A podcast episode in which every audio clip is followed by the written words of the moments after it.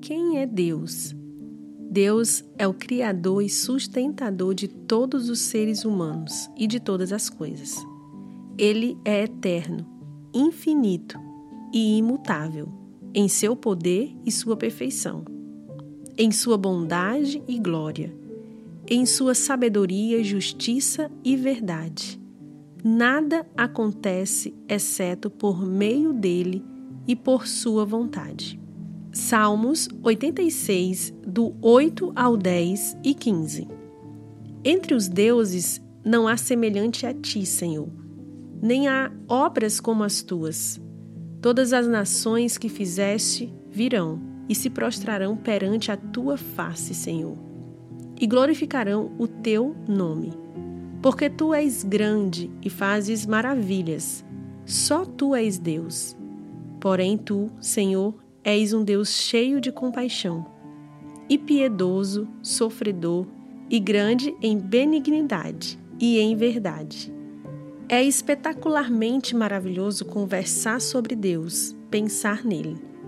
Não pode haver nenhum assunto mais importante, mas a palavra de Deus em si não é uma cifra vazia. Só porque alguém usa a palavra de Deus e outra pessoa também usa a palavra de Deus, isso não significa que estejam falando a mesma coisa. Para alguns, Deus é um sentimento ou a causa imutável do começo do universo, ou um ser cheio de transcendência. Mas nós estamos falando do Deus da Bíblia. E o Deus da Bíblia é autodefinido. Ele fala de si mesmo como eterno e justo. É o Deus de amor é o Deus da transcendência, ou seja, ele está acima do espaço, do tempo e da história.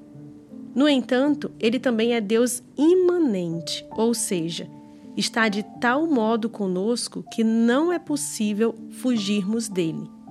Está em todo lugar, é imutável, é verdadeiro, é confiável, é pessoal.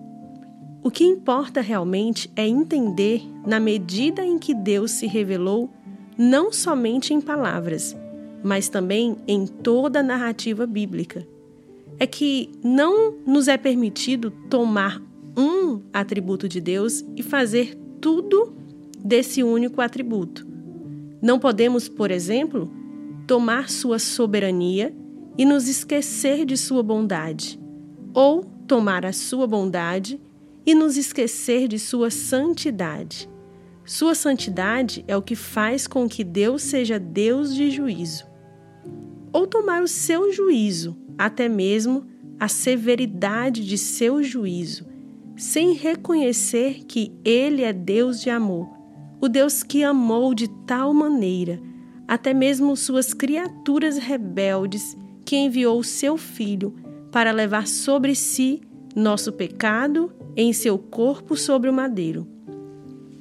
Em outras palavras, para chegarmos ao coração de quem é Deus e nos curvarmos diante dele, em alguma pequena medida de entendimento autêntico, é importante pensar no que a Bíblia diz repetidas vezes e integrar o todo com o mesmo equilíbrio e a mesma proporção que a própria Escritura oferece. Isso nos conclama a adoração.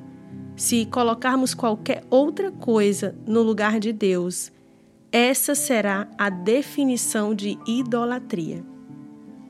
Esse foi o comentário de Carson.